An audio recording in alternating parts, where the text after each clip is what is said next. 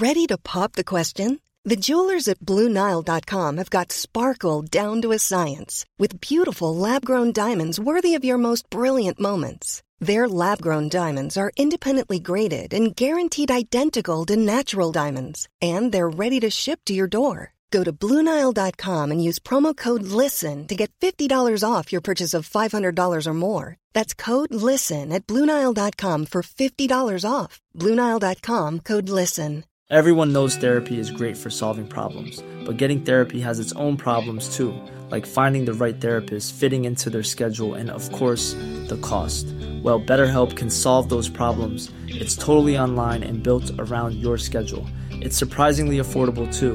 Connect with a credentialed therapist by phone, video, or online chat, all from the comfort of your home. Visit betterhelp.com to learn more and save 10% on your first month. That's BetterHelp, H E L P. There's never been a faster or easier way to start your weight loss journey than with PlushCare. PlushCare accepts most insurance plans and gives you online access to board-certified physicians who can prescribe FDA-approved weight loss medications like Wigovi and Zepbound for those who qualify. Take charge of your health and speak with a board-certified physician about a weight loss plan that's right for you. Get started today at plushcare.com slash weight loss. That's plushcare.com slash weight loss. plushcare.com slash weight loss.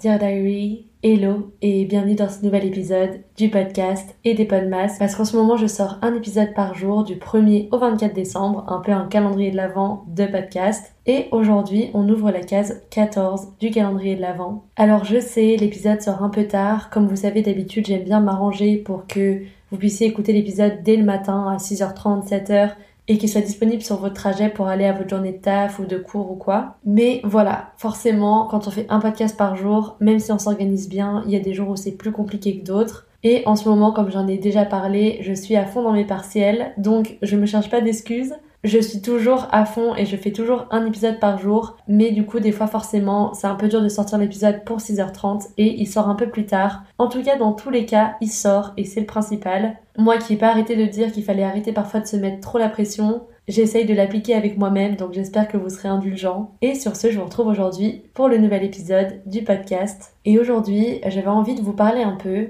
de comment j'ai commencé les réseaux et en fait un peu comment j'en suis là où j'en suis parce que dans l'épisode d'hier où je vous ai parlé de ce sentiment qu'on peut avoir d'être en retard et de parfois arriver en plein milieu de ce que quelqu'un a accompli et avoir l'impression que tout marche super bien pour cette personne alors qu'en fait on voit pas toutes les années et tous les moments à travailler derrière et du coup en vous parlant un peu de ça et de genre l'historique et la backstory d'une personne, bah je me disais que c'était peut-être l'occasion de vous raconter la mienne parce que en vrai, j'en parle pas très souvent, à part quand genre on me demande en DM et tout. Mais sinon, c'est pas forcément le premier truc euh, que je cite dans un épisode ou quoi. J'en ai déjà parlé par-ci par-là, genre dit des petites bribes, etc. Parce que souvent dans une discussion, parfois tu vas faire des liens un peu logiques avec des trucs. Et je sais que j'ai déjà parlé parfois de quelques trucs qui m'ont donné la motivation de commencer.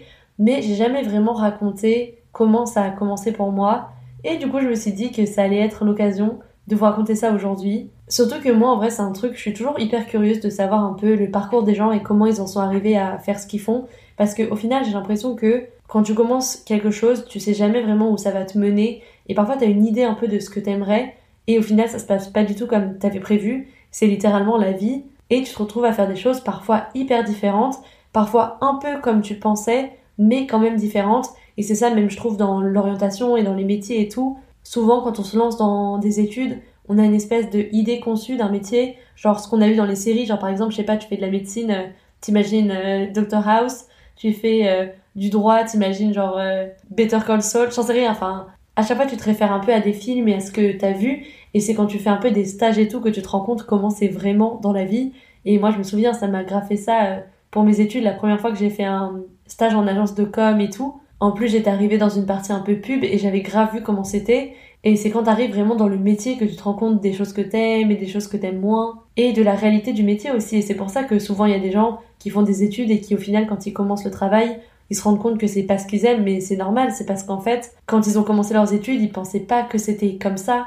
Ils avaient pas vraiment une idée du métier et c'est normal parce que ils l'ont jamais fait. Et c'est pour ça je trouve que les stages et tout et les expériences en vrai c'est hyper important. Juste pour au moins être sûr que c'est quelque chose que t'aimes parce que parfois attendre 5 ans pour se rendre compte qu'en fait le métier c'est pas ce que t'imaginais bah forcément ça pique un peu. Mais voilà sur ce cela dit euh, je vais vous expliquer un peu comment j'en suis arrivée là où j'en suis aujourd'hui. Donc déjà où j'en suis? Première bonne question euh, parce qu'aujourd'hui, en fait, je fais plein de choses. Ça, ça a toujours été un peu mon truc. Je vous en ai parlé dans l'épisode sur le slashing. Moi, j'ai toujours été quelqu'un qui voulait pas choisir et qui voulait vraiment se donner la chance de faire plusieurs choses et d'avoir jamais un peu une journée type. Et ça, bah, ça a des avantages et des inconvénients. Forcément, ça a l'avantage de pas avoir de routine, de te permettre de faire plusieurs choses que t'aimes, si bien que je suis ce genre de personne relou qui dit que elle a jamais l'impression de travailler vraiment. En vrai, c'est faux, bien sûr, tu sens que tu travailles, mais c'est juste que t'es tellement passionné par ce que tu fais que t'as pas ce sentiment un peu quand tu te lèves de ton lit en mode euh, oh, trop la flemme d'aller au travail et tout quoi.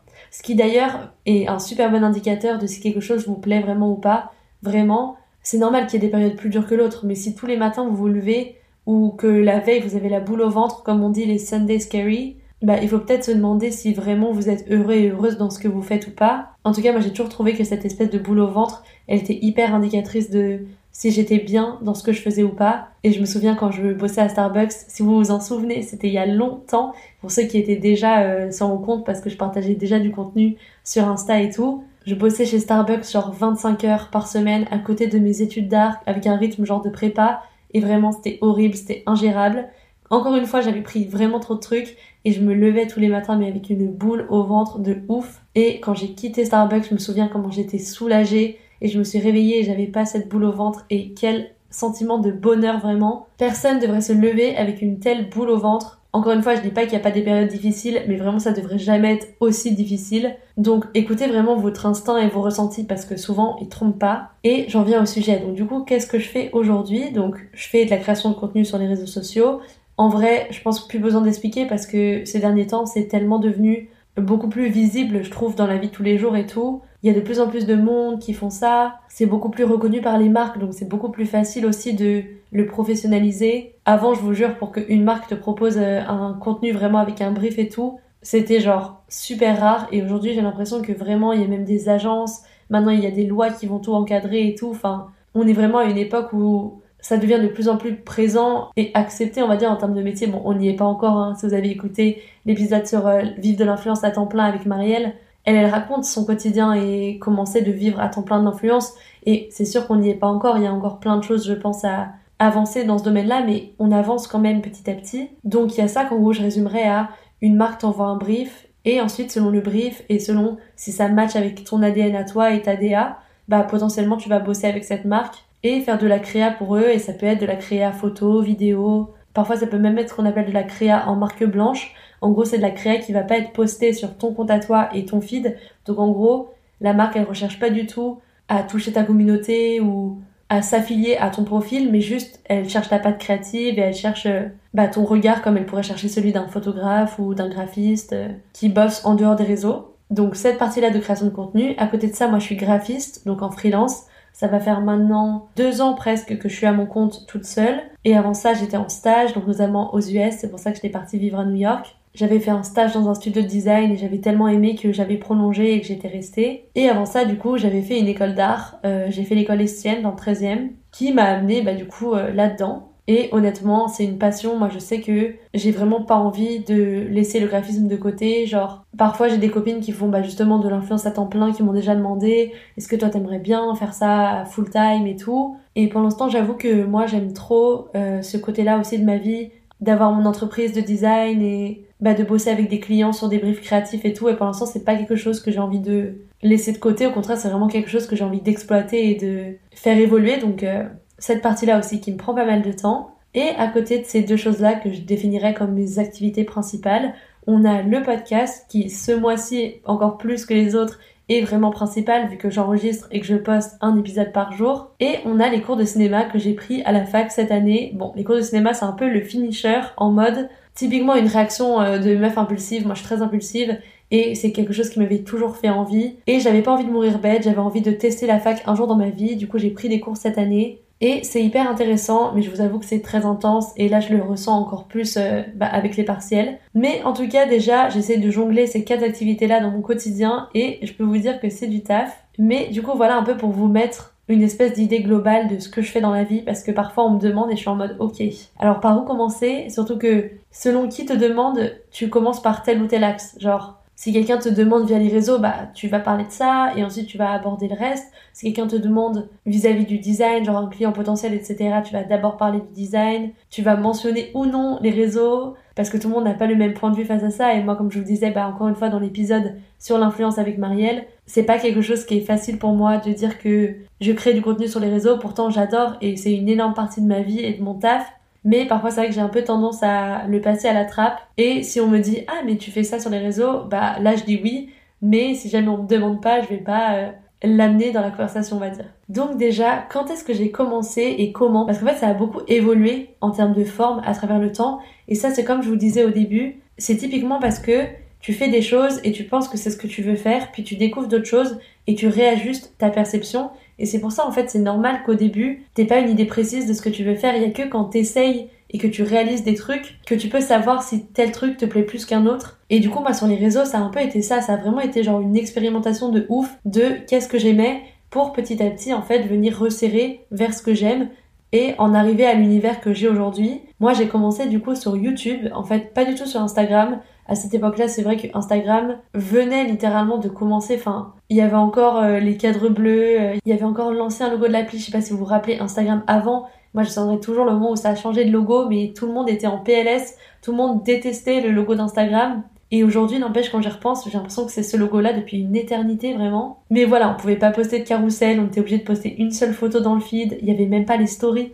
Moi, je me souviens du premier jour où il y avait des stories. Et au début, j'étais grave en mode Ah non, c'est mort, euh, jamais j'utiliserai les stories et tout. Enfin, vraiment la classique. Et puis finalement, je me suis laissée tenter et c'est comme tout en fait, les évolutions, il faut les prendre un petit peu comme je parlais dans l'épisode avec Lia. Parce que dans tous les cas, souvent, c'est des évolutions qui vont rester et qui de toute façon euh, t'attendront pas. Donc il faut mieux essayer de saisir et comprendre le truc plutôt que de dire euh, j'utiliserai jamais les stories et là maintenant tu vois très bien aujourd'hui que c'est devenu hyper central. Il y a plein de gens qui regardent pas le feed et qui regardent que les stories donc l'expérience utilisateur, elle a grave changé. Et forcément, bah, faut t'adapter en tant que créateur de contenu euh, à ça. C'est comme les réels, en vraiment, quand les réels sont arrivés. Euh, moi, j'ai toujours été une meuf d'images et de photos et tout. J'adorais la vidéo, mais je préférais partager de la vidéo sur YouTube que sur Instagram. Et pourtant, aujourd'hui, bah voilà, c'est central aussi. Donc, euh, comme quoi, on peut jamais savoir. Donc, faut jamais se fermer les portes et se dire j'essaierai jamais. Mais donc du coup j'ai commencé sur YouTube. Et alors quand j'ai commencé c'était vraiment typique de la personne qui commence YouTube et qui bah forcément est hyper influencée par ce qu'elle regarde en tant que personne et alors moi ce que je regardais sur YouTube. Je sais pas si ça vous parlera mais moi j'adorais les américaines qui faisaient plein de DIY et tout. Genre My Life as Eva, leur DIY et tout vraiment. Qui avaient une esthétique genre hyper lumineux, hyper coloré à chaque fois leur maison et leurs apparts, ils étaient trop stylés, décorés avec des petits tips et tout. Elles faisaient des idées de lunch pour genre euh, aller au lycée et tout. Enfin, c'était vraiment le contenu que je consommais de ouf. Les lookbooks, les tags à l'ancienne, les tags sur YouTube, c'était trop drôle. Enfin, voilà, moi c'était vraiment ça qui me faisait kiffer. Comme ça me l'a confirmé après quand j'ai fait de l'art, moi j'ai toujours adoré crafter des trucs. Je faisais beaucoup de scrapbooking, euh, j'adorais peindre. Et du coup j'avais trop envie moi aussi de partager un peu mes petits DIY et mes petits tips sur YouTube. Mais voilà, je n'osais pas parce que bah, j'avais trop peur un petit peu aussi de ce que les gens allaient penser de moi et tout quand j'étais plus jeune. Et en fait, ce qui s'est passé pour moi, c'est que j'ai une copine, euh, on était un petit groupe de copines au collège, on s'appelait le squad, c'était trop drôle, qui nous a avoué un jour qu'elle voulait commencer les vidéos sur YouTube pour faire un peu des trucs de mode et de beauté et tout. Et moi, j'avais jamais parlé à mes copines de cette envie de faire des DIY et tout, parce que genre, j'avais jamais trop assumé et tout de vouloir faire ça. Et en fait, elle nous disait qu'elle était pas sûre, et forcément, bah moi c'était ma copine, j'avais envie qu'elle se fasse plaisir et qu'elle fasse euh, ce qu'elle voulait faire, et je me suis mis du coup à l'encourager à lui dire qu'elle devrait trop essayer, que dans la vie de toute façon, euh, on perd rien à essayer, etc. Et en fait, en lui faisant ce discours-là, je me suis rendu compte que ce discours-là, en fait, je me le faisais à moi-même, et que j'osais pas assumer que c'était quelque chose que je voulais faire, mais qu'en vrai, bah, c'était quelque chose que je voulais faire. Et du coup, pas longtemps, elle, elle a créé sa chaîne, etc. Elle a commencé un peu à, faire ses vidéos. Et du coup, après, en plus, j'étais un peu gênée parce que tu sais, au collège, t'as un peu trop ce truc de.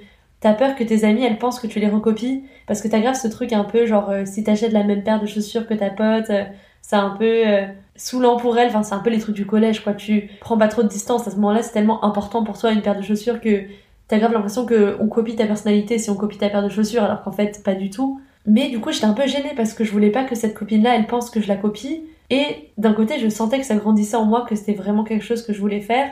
Et du coup, un jour, euh, j'ai pris sur moi et j'ai dit à mes copines, écoutez, voilà, je vous avoue, euh, j'ai grave motivé euh, bah, ma copine, mais en fait, moi aussi, c'est un truc que j'aimerais trop faire. Et en fait, mes copines m'ont pas du tout jugé en mode, ah, tu la copies et tout. Au contraire, elles m'ont dit, ah, mais c'est trop cool, tu devrais et tout. De toute façon, je pense qu'à ce moment-là, j'étais en mode sûre de moi-même que c'est quelque chose que je voulais faire.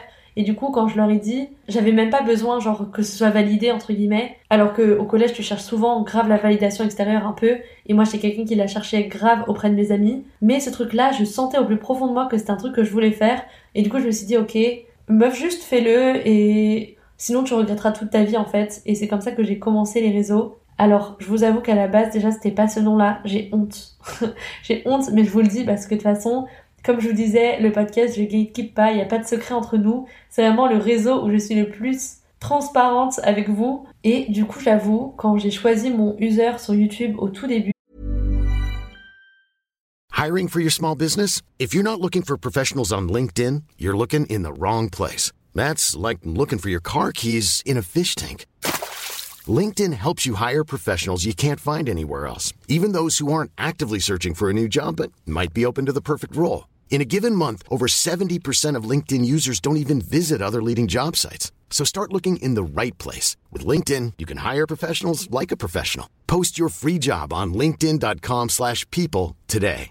Everyone knows therapy is great for solving problems, but getting therapy has its own problems too, like finding the right therapist, fitting into their schedule, and of course, the cost. Well, BetterHelp can solve those problems. It's totally online and built around your schedule. It's surprisingly affordable too.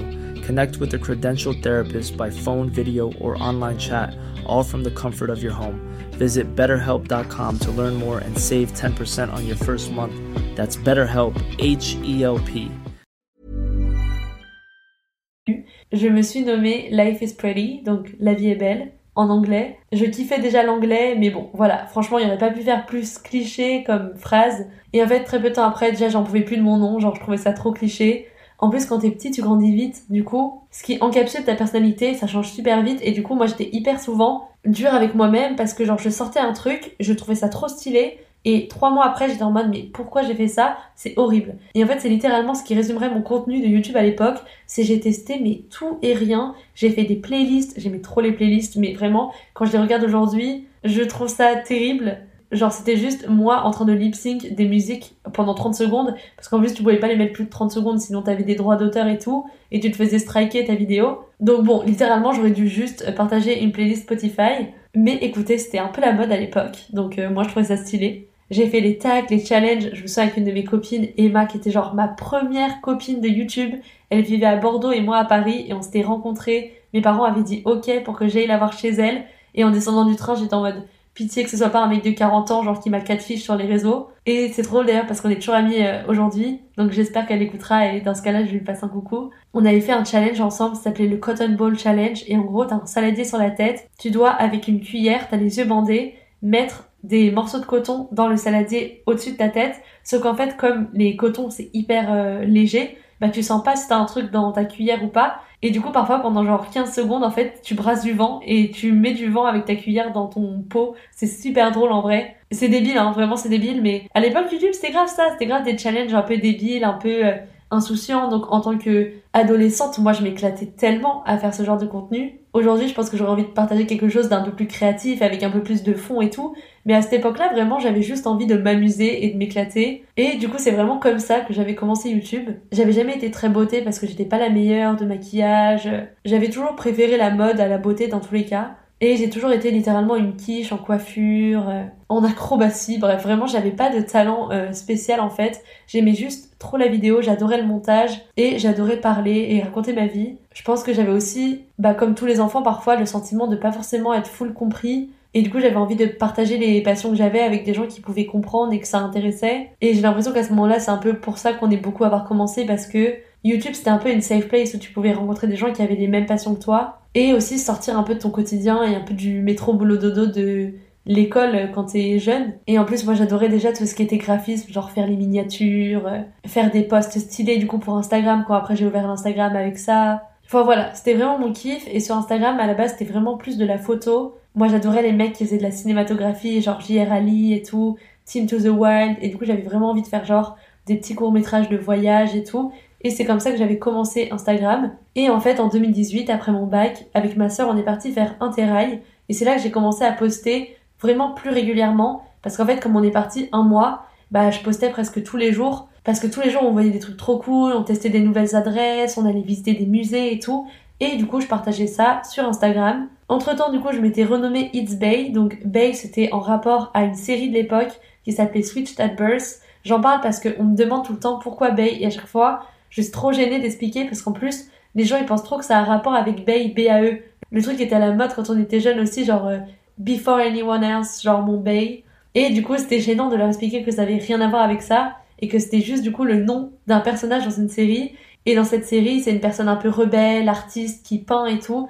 Et du coup, à ce moment-là, j'étais dans ma crise d'ado littéralement et je m'identifiais trop à ce personnage-là. En plus, quand t'es jeune, les séries vraiment ça forge ta personnalité. Les films, les musiques, enfin c'est vraiment comme ça que tu te construis un peu et que tu te différencies bah, des autres et de ta famille. Et du coup voilà, je trouvais ça catchy, je trouvais que ça faisait un peu américain et comme moi j'adorais bah, le contenu des US et tout, c'est pour ça que j'ai fait ça. Et c'est drôle parce que en racontant, je me rends compte à quel point il y a tellement de connexion entre ce moment-là de ma vie et aujourd'hui parce que ce côté kiffer les US, bah, je suis allée vivre à New York et j'ai vécu aux US pendant plus d'un an parce que je sais que c'était un truc qui m'avait toujours fait rêver. La photo, bah, c'est toujours quelque chose que je fais maintenant, c'est même quelque chose que j'ai fait bah, professionnellement pendant plusieurs années. J'ai fait pas mal de photos culinaires bah, pour des restos, pour des coffee shops, avant de vraiment m'orienter sur le graphisme. Et les montages et graphisme, bah, c'était déjà quelque chose que je faisais euh, quand j'étais plus jeune avec YouTube et tout, et même sur Instagram parce que j'adorais faire des beaux posts, etc.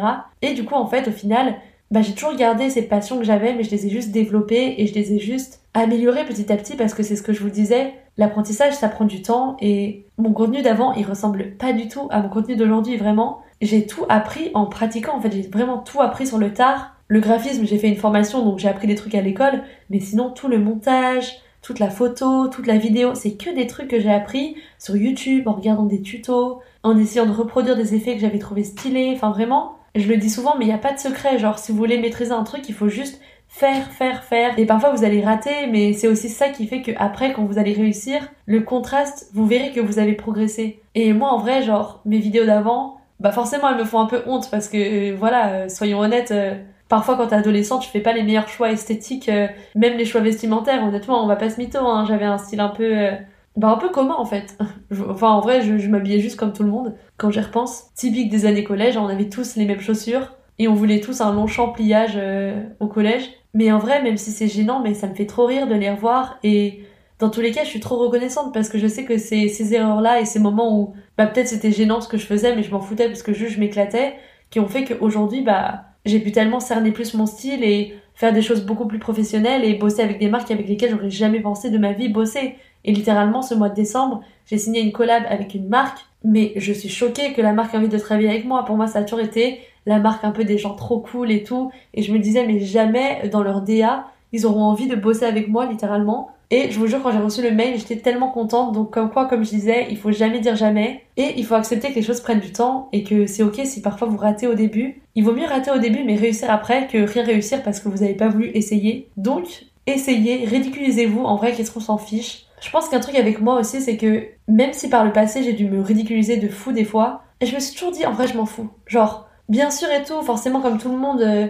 j'ai pas envie que mon crush il trouve que je suis une bolosse euh, parce que bah j'ai envie de lui plaire et tout. Mais en vrai, euh, tant pis, enfin je veux dire, s'il peut pas capter et s'il peut pas avoir le recul ou le second degré, enfin je veux dire, tant qu'une personne elle fait ce qu'elle kiffe, enfin moi je trouve ça trop cool en vrai, genre je préfère voir une personne qui genre s'épanouit et qui essaye de faire des trucs qu'elle aime plutôt qu'une personne qui essaye pas et qui juste se contente de faire un truc qu'elle aime pas et qu'elle dit ouvertement ne pas aimer juste parce qu'elle a trop peur de faire ce qui la fait vraiment vibrer quoi. Et c'est pour ça que je suis toujours aussi relou à dire euh, vraiment genre écoutez-vous et faites ce que vous aimez mais je sais pas, je trouve qu'il y a rien de pire que de se bloquer soi-même en se disant euh, qu'on n'est pas capable et tout. Enfin, je sais pas, vraiment c'est trop triste. Vous avez vraiment qu'une seule vie et ça a beau être cliché tout ce qu'on veut, bah c'est vrai et Franchement, j'ai pas envie que vous vous retourniez dans 5 ans et que vous soyez en mode euh, merde, j'aurais voulu faire ça, pourquoi j'ai jamais essayé? Enfin, tant pis si ça rate, au moins vous aurez pas de regrets. En fait, c'est cette fameuse phrase il vaut mieux avoir des remords que des regrets, mais moi je sais que 100%.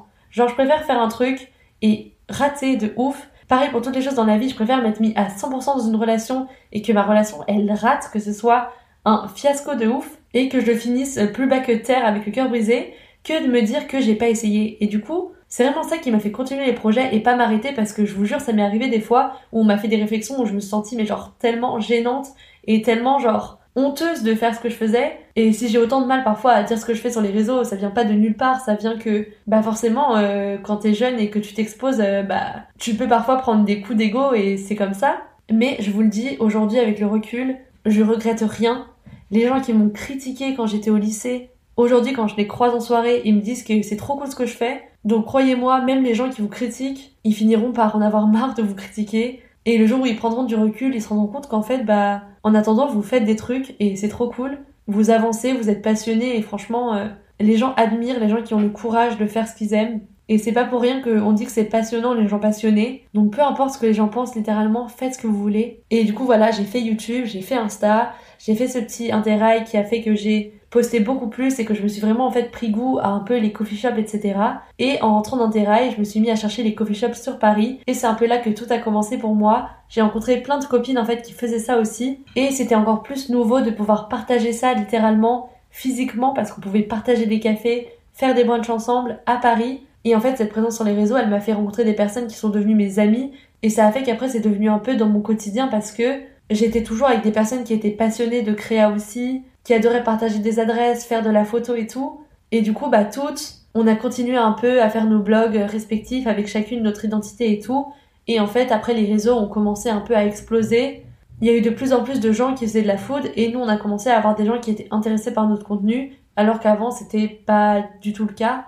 Genre, littéralement, avant, jamais un café, il allait t'inviter à venir prendre un café. C'était, t'allais prendre ton café, tu le payais 5 euros, tu le buvais froid parce que tu voulais trop faire une petite photo et tout. Donc oui, j'avoue qu'avec du recul, euh, à l'époque, je voulais tellement que ma photo soit belle que c'était ridicule de boire mon café froid. Aujourd'hui, je bois mon café chaud, mais à l'ancienne, c'était vraiment ce que je kiffais et j'adorais créer du contenu, j'adorais créer des photos et de toute façon, j'ai jamais fait un truc qui me faisait pas plaisir. Genre avec Instagram, j'ai toujours fait que des choses et du coup petit à et du coup petit à petit, j'ai continué là-dedans, j'ai évolué dans le milieu un peu des coffee shops, je suis devenue une fan de café, de café de spécialité et arrive ensuite le jour où je suis partie à New York pour mon stage et bah là, du coup, forcément, j'ai partagé encore plus parce que j'étais toute seule à l'autre bout du monde. Insta, c'était mon moyen de communiquer avec mes copines, de leur raconter ce que je faisais à New York. Et en plus, tout était tellement beau, j'étais émerveillée partout où j'allais. Et du coup, c'était juste tellement simple de partager parce que j'aimais absolument tout. Je découvrais des nouvelles adresses tous les jours, limite. Et c'est vraiment là, j'ai envie de dire que Instagram, c'est vraiment devenu une partie de mon quotidien parce que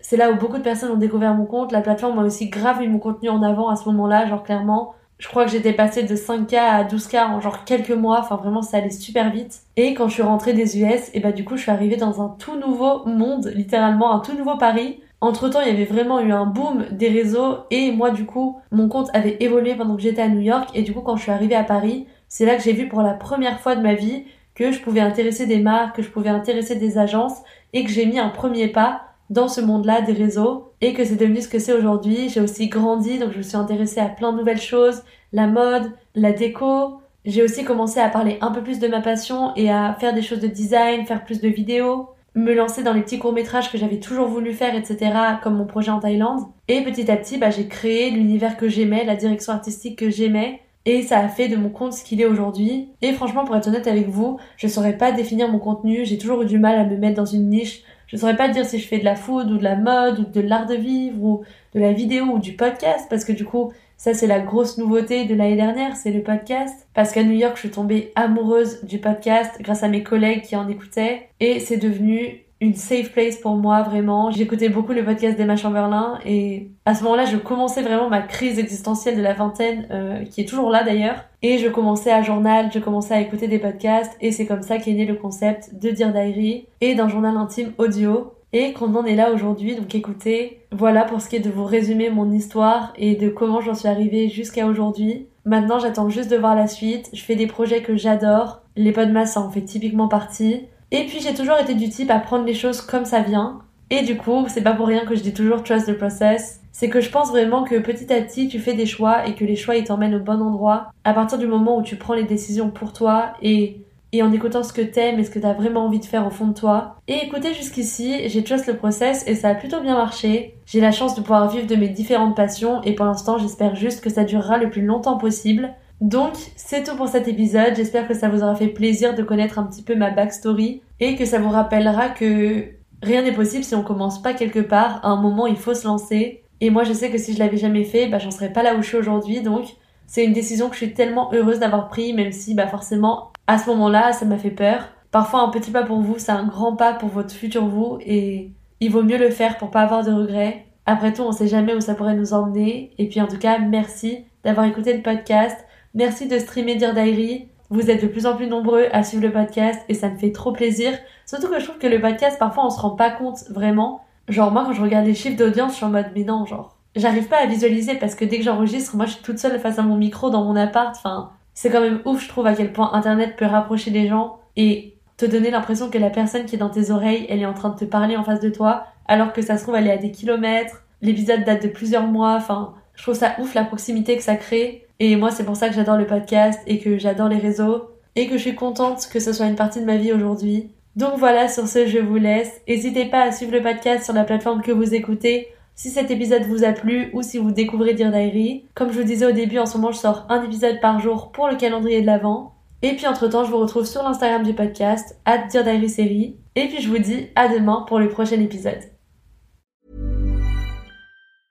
Hey, it's Danny Pellegrino from Everything Iconic. Ready to upgrade your style game without blowing your budget? Check out Quince. They've got all the good stuff shirts and polos, activewear, and fine leather goods, all at 50 to 80% less than other high end brands. And the best part? They're all about safe, ethical, and responsible manufacturing. Get that luxury vibe without the luxury price tag. Hit up quince.com slash upgrade for free shipping and 365 day returns on your next order. That's quince.com slash upgrade.